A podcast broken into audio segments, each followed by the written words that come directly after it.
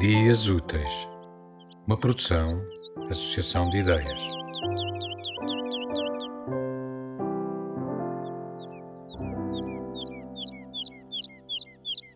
De Adélia Prado, Fluência. Eu fiz um livro, mas, oh meu Deus, não perdi a poesia. Hoje, depois da festa, quando me levantei para fazer café, uma densa neblina acinzentava os pastos, as casas, as pessoas com embrulho de pão. O fio indesmanchável da vida descia seu curso, persistindo a necessidade dos relógios dos descongestionantes nasais.